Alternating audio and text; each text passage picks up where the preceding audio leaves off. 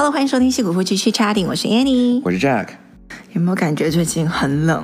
好冷哦，家里的暖气都不让开太高。没有，是因为我们没有中奖，那个彩票。哦，对哈、哦，加州的 Powerball。对，我买了两次都没中。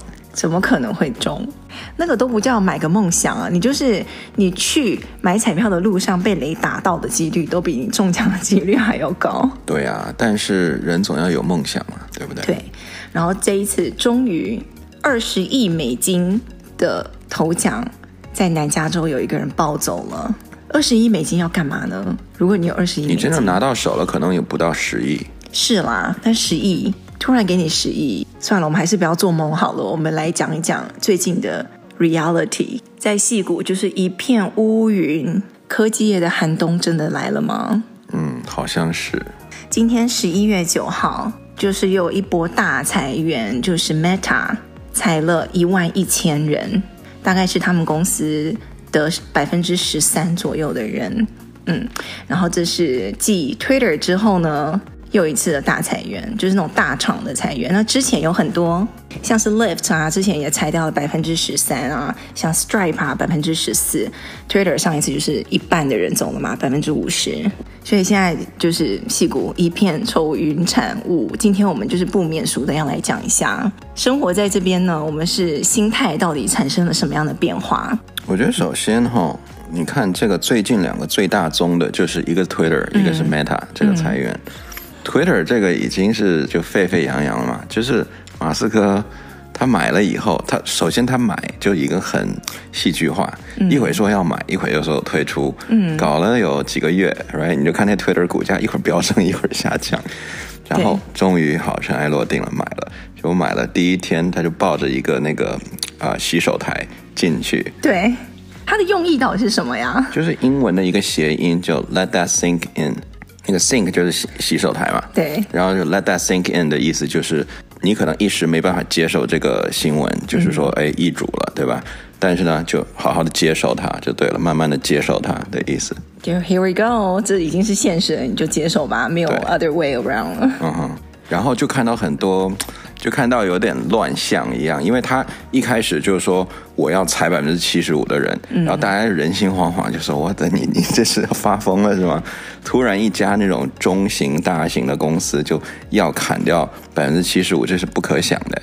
然后你知道我在网上看到有老板竟然就说 OK，就打了鸡血一样，就说我们要证明给新老板看我们有多能干，所以他就在公司里面打地铺，就 manager 在那边打地铺睡觉，就说我们要二十四小时七天这样子来工作，就胜过九九六 那种。要表忠心了吗？对，就跟之前 Tesla 就是 也是在那个公司打地铺那样。嗯，我觉得。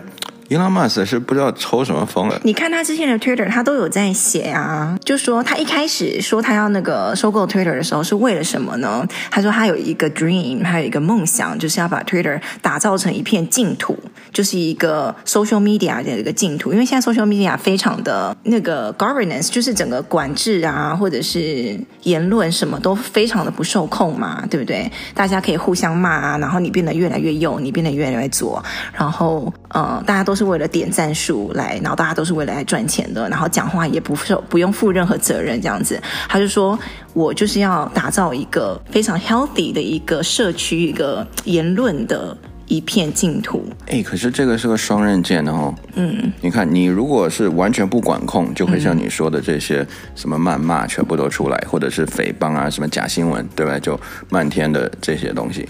但如果你管控太多，嗯，你又有可能就是限制言论自由了，对不对？因为你说一片净土，那请问谁来 identify 这个净土？谁来 define 这个净土呢？是你说我的言论是 hate hate crime 或者是假的，那就是假的吗？嗯、对吧？我觉得这这个是一个很不好 balance 的一个东西。我是觉得啦，就是给个小建议，我不知道啊，不成熟的小建议，对 Elon Musk 能不能听到哈？嗯，就是。与其你去管控，就是你作为一个公司，你去删贴，或者是你限制人家发帖这种的，可不可以有一个就是 vote up vote down 的机制？就是像现在已经有的什么 thumbs up thumbs down，对不对？就是点个赞啊那种。同时你也可以点个反赞，就是你除了点赞之外，你也可以点个反赞，嗯，对吧？那如果那个反赞的就是 thumbs down 的那个人数太多的话，点在某个 PO，那你就可以开始限制他的那个 PO 的出来的那个几率，然后到最后你可以给他一个 warning，给他警告说，哎，你最近发的言论全部很大程度上被很多人都点那个 thumbs down，嗯哼，那这个时候我们再去审核你，你到底是一个真的人，还是就是在散播那种 hatred 啊、uh, comments 的这种人，嗯，对吧？那这个时候我们再去限制他。对，具体他要怎么做呢？我们就看他会。把 Twitter 改成什么样的公司？所以最后 Twitter 到底裁了多少人呢？据称是百分之五十左右。对，哎，可是你你想想，一个公司说裁就裁嘞，五十、嗯、个人就跟那个灭霸一样哎。对，就突然打个响响指，那个呃，嘣，就对，突然就消失了，五十 percent 人就没了。这个他们网站还能运作吗？我都在想。首先。他之前也自己在 Twitter 上面写说，为什么我要裁这么多人呢？他说，大家来看一看，我开始接手 Twitter 之后，发现每一天 Twitter 亏四百万美金。你叫我怎么不来整顿一下？这 I I need to do something, right？就一定要做一些什么事情的啦。真的有亏四百万吗？反正是他说的啦。然后呢，第二个我的想法就是说，他现在大刀砍下来。砍了一半的人之后还能运作，然后他变得整个公司变得很 efficient。efficient 也是那个 Mark Zuckerberg 讲的嘛。他今天不是写了一封信给大家员工，就是说我要把我的公司要整顿一下，文化要改变一下，要变得更 efficient。那是不是以前不 efficient 呢？就是养了一堆闲人的意思呢？那其他老总看到那个 Mark Zuckerberg 这样做，看 Elon Musk 这样做，就觉得哎，你砍了百分之十几，砍了百分之一半，那公司还 OK 吗？今天 Meta 的股价还上升了。哦，这个是一定的。每一次裁员，每一次精简，一定股票会上升。对，那其他的老板看就说：“哎，那我是不是也要来裁一裁？就是公司的那个健康状况要来重新审视一下。对”对，我觉得现在很多公司，尤其是大公司，应该就是盯着这两个看，说你裁掉这么多人，嗯、你的产品还能好好运作吗？如果能的话，我也要来效仿一下。对，而且说实在，你知道，像我们 engineer，其实我们应该。比较清楚啦，就是一个组里面，我们说十个人里面好了，嗯，你觉得十个人都是那种超级有用的吗？超级出活的吗？那不太会对不对？肯定有人多干点，嗯、有人少干点。那你觉得那少干的百分之比例是多少？十个里面有一两个不为过吧？嗯、对吧？在那边划水的，一天到晚看手机的，对不对？嗯、或者是兼个。副业的，做个网红什么的，对不对？哎，我可以提一下，就是最近一亩三分地跟小红书上面那个大家开始吵一件事情了。对啊，就是说现在搞得人心惶惶，大家都很害怕。然后有人就说，你要砍，你先砍那些就是明摆的，一看就在划水的人啊，每天就是吃喝玩乐，然后 po 一大堆东西，然后感觉他一天上不到几个小时班的人。跟很明显，他就是每天出很多活的，然后几十行几十行扣，这样每天写每天写，然后很卷的人，就是明显可以看得出来的。然后就说要把那种什么粉丝有多少人以上的人先砍一砍啊，我就觉得，我觉得这有一点，是不是有一点？怎么讲反反网红的那种感觉？仇富 仇网红的那种感觉吗？嗯，因为真正很忙的人，一天到晚加班的人，或者是真的很肯定没时间去做什么网络媒体嘛。可是我相信是有的人做得到的，只是好像现在这一类划水的人越来越多了。就现在景气不好，然后科技公司人心惶惶的情况下，就是会出现很多很有意思的一些言论。没，我个人其实是我不赞同这样子的，嗯、就是说，是啊，人家来砍我们，我们其实都是板上的鱼肉，OK？、嗯、结果你鱼肉互相还来还来说，哎，你应该砍这种鱼肉，也不要砍我。我觉得，you know，可能你说的对，多少有点道理，嗯、但是我不赞同这种自相残杀这种的，you know？对，但是你可以看得出来，大家就是其实很害怕，就不知道哪一天会砍到自己的头上。但是我今天我第一个想要说的就是裁员。在现在这个不景气的情况下，大部分它都是一个公司一个大结构上面的改变。嗯，像是 Twitter 它被收购了，它 有一个天才还是疯子出来说，我要整个改变公司的走向啊，然后我要就营运要整个改变，这样子必须要裁到百分之五十，加上。你说 Meta 它其实是它决策上的那个一个失误，对不对？嗯。然后之前花了一百亿美金投到元宇宙里面，然后现在要开始，不管是纠正自己的错误也好，还是他重新来审视公司的发展的方向也好，等等等等，其实都是一个大的结构上的改变。它不是针对你个人，它是砍掉这个部门，砍掉这个结构，砍掉这个职位，它不是砍你个人。所以这个东西真的很难讲。所以被砍的人呢，也不是世界末日，不是说对你个人的一个否定啊。哦，绝对不是啊！嗯、你知道 Meta 这回他砍。砍人给的那个 severance package 其实还不错，哦、我看上去真的，我觉得嗯，这个还算有良心，慷慨的，还算有良心的企业是吗？对，他给的 package，你要不要讲一下？他就是每个人，不管你工作了多久，他都是一律给四个月的失业金，我们叫 severance package，就是遣散费吧？对，然后呢，你每工作一年就会再多给你两个礼拜，嗯，这个蛮慷慨的。嗯，很多公司都是一年换一个礼拜，所以比如说你在 Meta 可能工作了两年，你就可以拿到五个月的遣散费。我觉得这个还好。让我惊讶的是，他再多给你保险保六个月呀。因为你知道，在美国工作其实很大的一个，如果你没有工作，你很大的一个 concern 就是哇，那我的医疗保险怎么办？对，公司没有帮我保保险，那在这边看病又很贵嘛，就是会很担心这一块。但 Meta 就会再帮你保六个月的保险，加你的家庭什么的。嗯、然后呢，他还有给就是 H1B 的工作签证的人，因为一般来讲，如果你失去那个签证的话，你必须要在两个月内找找到下家嘛。不然你那个签证就会失效了。但是呢，Meta 就是说这个呢，我会给你延到明年的一月底才开始算那个两个月。嗯，所以我觉得这个很好。对，因为现在以这个行情来讲，两个月内你想找到工作，除非你是大牛，不然的话几乎不可能吧？真的，现在试出来的这些几千个人被裁，几万个人被裁，他们都在找下家呀。对，尤其是你，你已经从顶级包裹的大厂被裁下来的话，你那真是看山不是山的那种，对不对？曾经沧海难为水。对，你你其他小公司是养不起你的，他请不到你，right？所以你只能去投类似的其他高薪水的大公司。可是 Amazon 那些都 freeze 啦，对，不不招人了。所以 Microsoft 我看它也是有一些就是在停招了，哦，都停招了。嗯、基本上我看很少数的职位还在招，可能 Apple 勉强还在招一下。那它遣散费还有什么可以值得讲一下的？就是还蛮良心的啦。嗯，你有看他写给员工的那封信吗？有，对他，他 po 在他们公司网站上。嗯、我就觉得以一个遣散的一个封信，他写的算蛮蛮 sincere，就蛮诚恳的，然后蛮嗯温馨的啦。他写的很很个人，对，他首先承认，变相的承认他当初的决策错误，然后没有变相，人家很直接，人家就说 I was wrong，这样子还能怎样？他没有说 I was wrong 啊，他就说就是我要为这件事情负责任，就是当初我的决策有错误。哎，人家的信里面直接写说 I got this wrong and I will take responsibility for that。对不对？这是很明确的承认错误了。哦，oh. 但是我不确定他承认错误的到底是什么东西。他只是说他好像有点 overexpand，就是呃过度的扩张他们的公司了。具体扩张他们公司在哪个领域呢？他有没有承认说啊，我们不应该整个元宇宙就是错误，还是说只是在元宇宙投资的可能过多了？太这个就是有点灰色了，是不是？对，反正就说的不清不楚的。我估计他也不可能说啊，我们我们不看好元宇宙了，对不对？嗯、然后。毕竟公司都改名叫 Meta 了，你知道他没有回头路了，就骑虎难下了。对啊，就他讲的没有那么官方啦，不会让你觉得是一种很很冷血的一封信。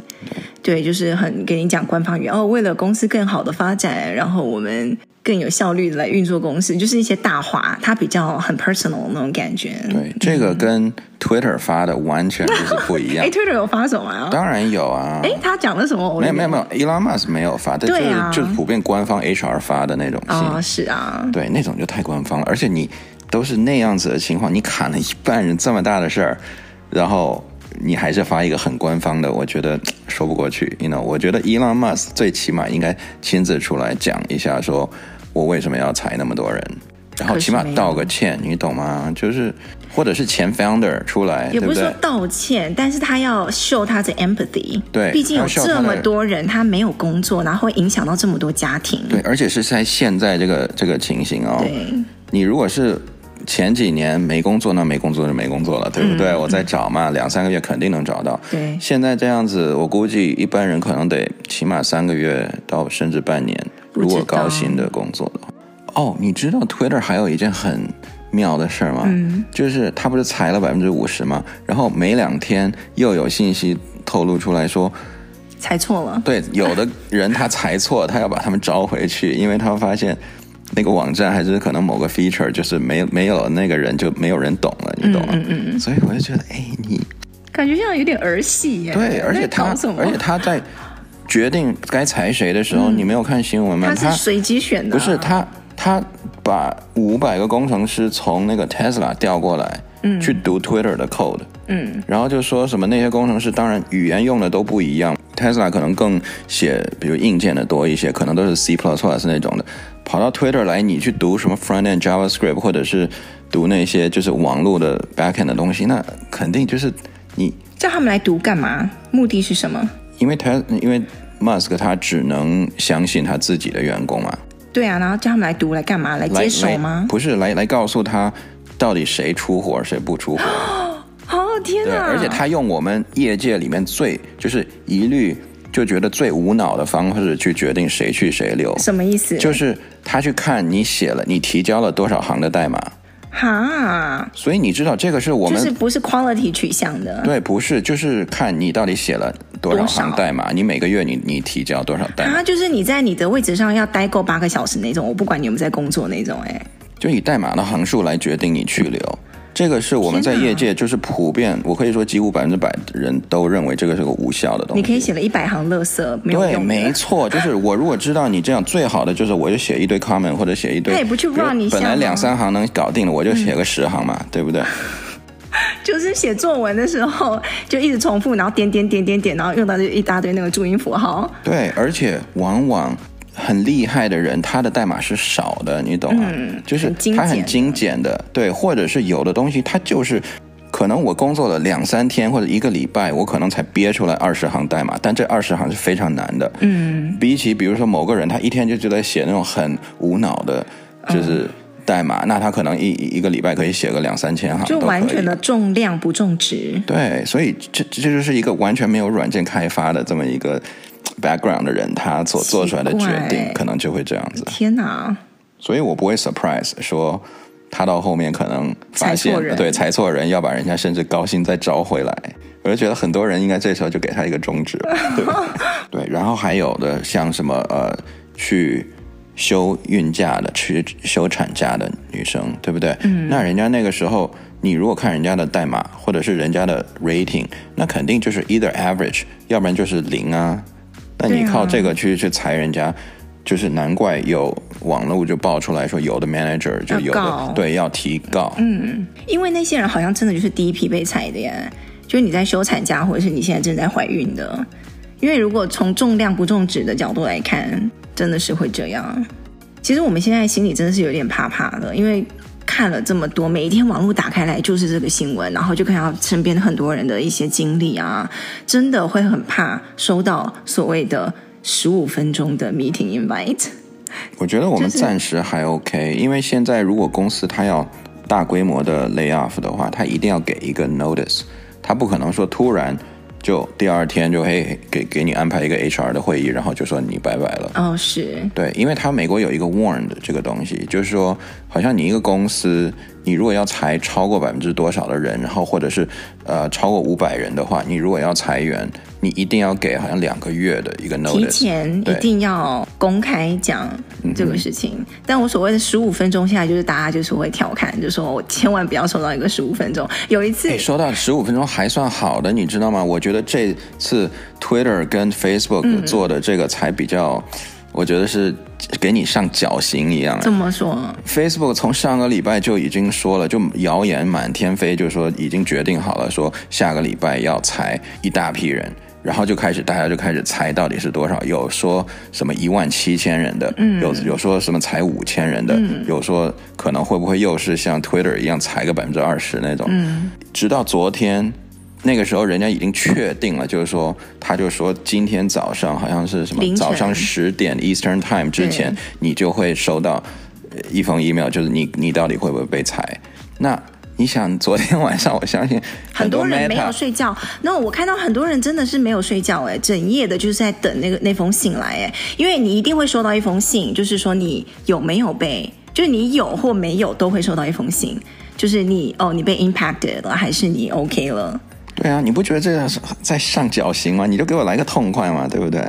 哎，我们来讲讲现在在戏谷生活的大家。面对这样子的处境，我们应该怎么办呢？景气这么不好，然后你可能还没有被裁，但是谣言满天飞，就觉得哇，朝不保夕的感觉。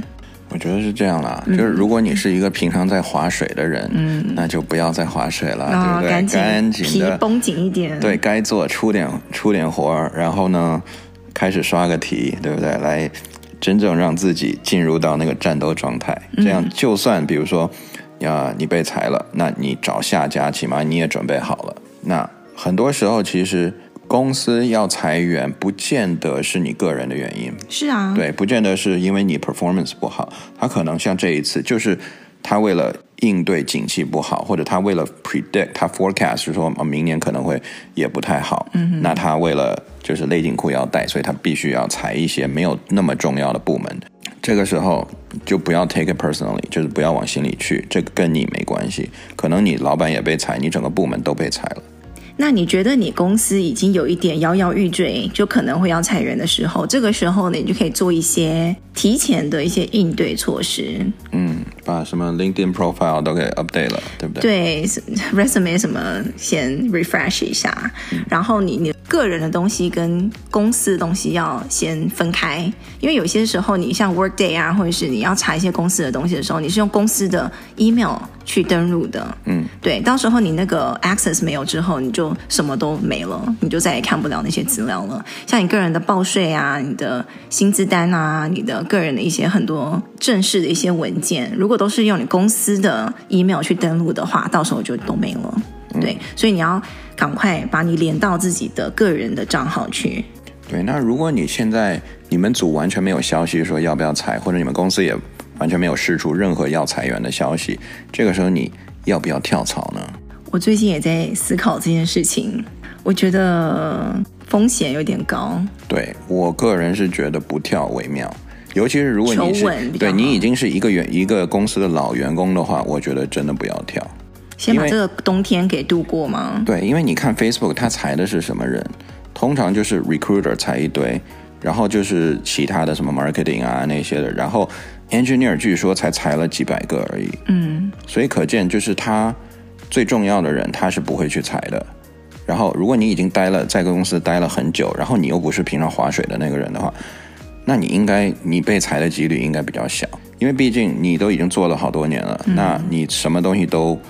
很熟，对不对？那他如果要损失你，就感觉真的会损失很多，所以应该不太会裁一个老员工，然后尤其是就是出 result 的老员工。出活的，对，哎，可是人家说那个 Twitter 之前不是先裁先裁高层，再来裁一堆 manager 嘛？因为它很贵呀、啊。对啊，manager 肯定啊，尤其是底层的 manager 啊。所以如果你在那边很多年了，你也可能也升很高了，那你个贵呀、啊，可能就会先踩你、啊。可是再怎么样，engineer 应该是还稳比较稳的，嗯、因为 engineer 他是真正在做活的人，通常才是踩 manager，因为因为你知道，很多时候网上不是经常流传一个。那种图嘛，那种 comic 图，嗯，就是一个人在那边挖地，嗯、然后上面那个就站着一堆人指指点点的，就是那些 manager，对，就是 manager 啊，director 啊那些，只会出一张嘴的，对，就是一堆人看，可能只有真正在干活的只有一两个，所以呢，Elon Musk 他也知道，所以这就为什么他大刀阔斧的砍了那么多人，对，或者是你在的那个组是公司一个很核心的组。如果你是在一个边缘的组，或者是公信公司刚成立的一个组，嗯，那就比较危险。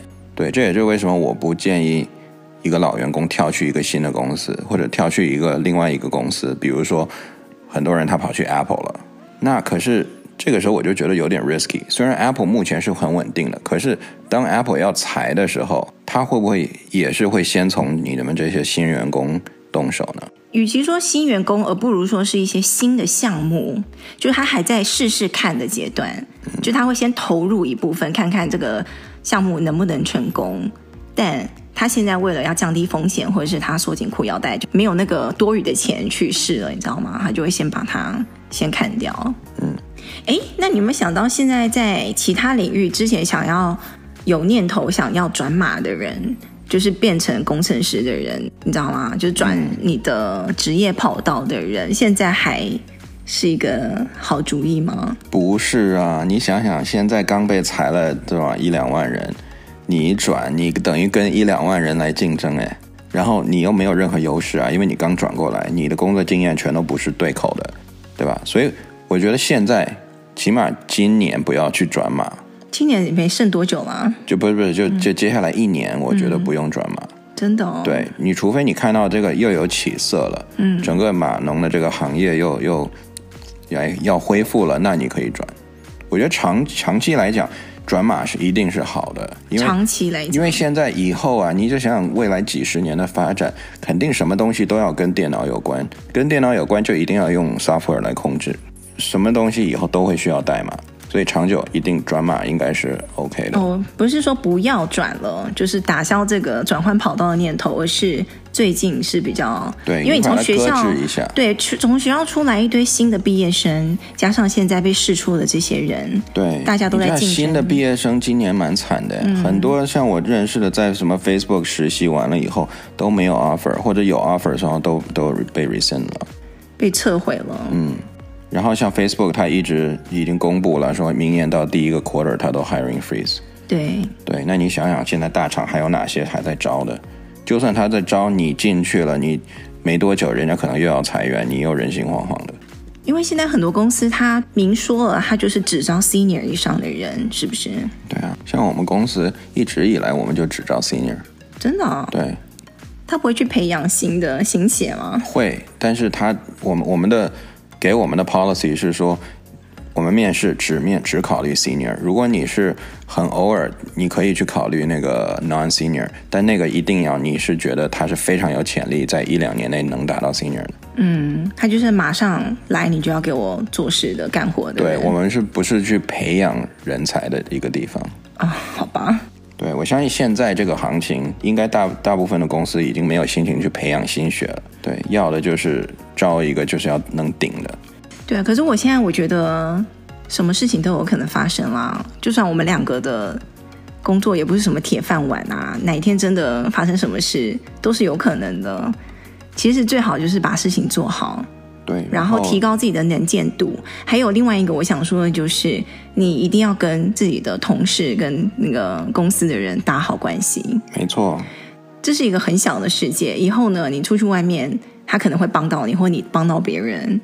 对，而且嗯，在湾区这个圈子真的很小。嗯，就是低头不见抬头见。你平常吃个饭，可能都会去碰到某个同事。嗯，然后就算你真的被裁的话，就一定要好好的说再见。对，然后有很多人，他其实很暖啊，他就会主动会跟你说，哎，我认识什么什么什么人，可我可以帮你介绍一下。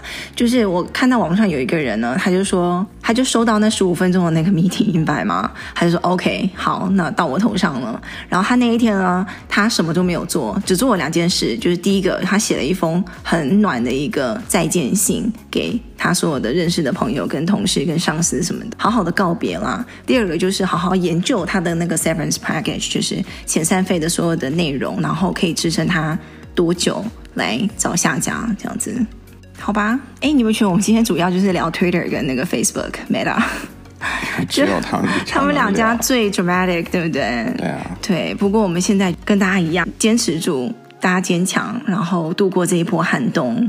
不管怎么样，其实都会有出入的嘛。嗯，大家加油。那我们看这个礼拜的留言喽。第一个是 Maggie，她说呢，很喜欢听我们讲矽谷职场的东西，然后她现在还很老公呢，打算申请美国的学校，想之后留在美国工作，但是呢，就是本科就是大学的时候的 GPA 没有很高，所以不知道是不是很多学校没有办法申请，就想要请问是不是可以先申请社区大学再转学？嗯，所以这是什么意思？是已经在外外国已经念了大学毕业了，来这边申请的是大学还是研究所啊？这我不太清楚哎。对，如果是申请研究所的话，嗯，你一定要用大学的 GPA 来申请啊。他的意思是说重读大学的意思吗？对，除非你再重读一个或者拿一个 somehow 拿一个四年大学的一个新的学位，不然你申请 master，据我所知，你不可能用一个社区大学的那个 GPA 去申请啊。感觉他的意思是说要来先。这边社区大学重念，然后拿到一个好的 GPA 再申请。社区大学也只是两年呢、啊，最多，它不是一个四年大学的学位。所以是研究所一定要四年。我据我所知是要啊，我我是没听过哪个人是读完社区大学去申请研究所的。这个我们真的不清楚哦，我们可能讲的不对，但是那个要自己去查一下，查一下，因为我我会很 surprise，如果是。可以读个社区大学，然后就直接念研究所，是不是？因为我之前转转说社区大学转学也是转到另外一个大学，不是转研究所。对，就是我社区大学念两年，然后再转到另外一个大学，正式的公立大学，再念两年，然后最后拿到的是大学的文凭。嗯，所以我不确定你想要转学是转到研究所还是转大学。对，如果是转大学，那就是可以的。对对对，那就肯定可以从一个社区大学你念两年，然后你有一保持一个很好的 GPA，比如说三点七以上，那你就可以转到一个很还不错的。然后最后拿拿到的是大学的文凭，不是研究所的文凭，嗯、所以呃不太清楚有没有回答到你的问题，但嗯，希望你们之后一切顺利喽。然后下一位是 Darren，呃，他说他还蛮赞同我们上一集讲到，就是他也觉得大概五六年级出国念书是比较好的，不太晚也不太早。然后呢，还有另外一个升学的问题，就是说有听说这边的华人朋友。说，如果是目标只是好的公立公立大学的话，基本上只要从七年级到十二年级成绩保持在 top 五 percent 之内，其他方面不需要下太多的功夫，什么才艺啊、钢琴啊、运动啊、志工啊，都不需要太下什么功夫。但如果目标是一级的常春藤私校的话，才需要各方面都要下功夫。这样的说法对吗？这个东西我觉得不不是那么准确，就是。我结合我自己的经验，跟我刚刚查了一下网站哈，嗯、就是我们以 U C 为例，就是 University of California，加州加州州加州州立大学那一个整个系统，它里面有十所大学嘛，嗯，然后最好的就是 Berkeley 跟 L A 这两所。以它的官方网站上来讲的是说，如果你在加州高高中毕业的话，如果你能拿到前百分之九的这个成绩的话。就是如果你在你高中是前百分之九的人的话，那基本上你就可以就是保证有一所 UC 会收你。但是你不知道是哪一所？对，你不知道是哪一所，而且很大。嗯、如果你是比如刚刚好是百分之九，那你你可想而知，你肯定不会是 UCLA 或者 UC Berkeley，对吧？可能就是最后那三所。可是他说是比较好的公立大学哟，那个是没有保障的，没有人说我，比如说你就想嘛，Berkeley 或者 L 呃或者是嗯 UCLA 或者是 UC San Diego 啊 Santa Barbara 这些，他不可能说哦你拿到一个什么我就保证收你，他没有说保证啊，他是说是不是我没有要上常春藤，我其他就不需要太下功夫，我只要把那个成绩保持在百分之五就好，然后。我其他才艺就不就不用太管这样子。那也要看你的学校，因为我们学校是有分的。你那种很 competitive 的学校，嗯、你百分之五十绝对 OK。但如果你是没那么 competitive 的学校，那你百分之五就嗯看吧。那那他他得看你还有没有其他的长处。我个人是觉得这个是不太准确的说法，因为我觉得近几年来大家有点把 UC Berkeley 跟 UCLA 有也有点。算成那种小常春藤的感觉，就是要进到这两所学校，你这个人也要是非常厉害的那种感觉。本来本来就是啊，本来就小常春藤嘛，就是就是，you know，我们叫小藤嘛。小藤对。然后我看上的那些学生都是三头六臂的，就是什么比赛都有拿到好成绩，然后才艺有很多成绩，志工对，什么方面都非常好，加上 GPA 可能四点几。对，现在越来越卷了，所以很多以前我们可能只是说，哦，UC Berkeley 是当时是最好的，对吧？嗯、然后呢，其他我们都看不上，对不对？然后后来就发现，哎，这卷到已经什么 UCLA 我们也也 OK，UC San Diego 我们也 OK，UC Santa Barbara 什么尔麦，我们都觉得说，哦，都是很好的学校了，因为的确他们现在越来越收的学生就都是很厉害的，懂吗？因为。大家普遍学生的这个素质提高了，嗯嗯、以前可能只有百分之那么小几 percent 是真正很厉害的。现在就变成大家全都在那边推娃，所以这导致更多的娃是很厉害的。但我不知道他所谓的比较好的公立大学是多好啦，但是这种前三所四所的的 UC 吗？但是呢，只是保成绩，其他什么课外的东西不去下功夫，或者是不怎么注重的话，在美国这听起来就好像不太靠谱，嗯，对不对？对，就好像你不能完全放掉的意思了。对，而且还有一点，取决于你的专业，嗯，那种 highly competitive 就非常竞争的大的专业，什么。对，通常电脑的这种专业，那是肯定要你的成绩非常好的。嗯，好，我们今天节目就聊到这里，希望大家加油，我们也加油，大家一起挺过这个冬天，好不好？嗯，挺过这个冬天，跟明年的春天、夏天。